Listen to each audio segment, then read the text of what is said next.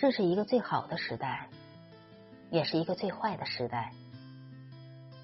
可是，越是浮躁的年代，越是要保持清醒的思考；越是在什么都没有的时候，越是应该去沉淀自己，别把自己的一辈子耗费在一条错误的道路上。不要被乱象迷惑了眼睛，不要让时代的悲哀成为个人的悲哀。这个时代似乎很容易诞生一夜成名、一夜暴富的故事，我们也似乎很容易人云亦云、心浮气躁，一下子被带乱了节奏。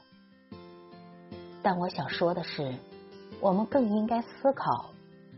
当资本和流量抛弃你的时候，你手中还剩下什么？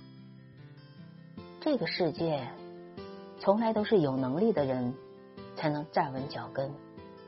有句话说得好，在你需要埋头种地的时候，误入了别人家的果园，就以为自己已经收获了整个秋天，这才是最大的作。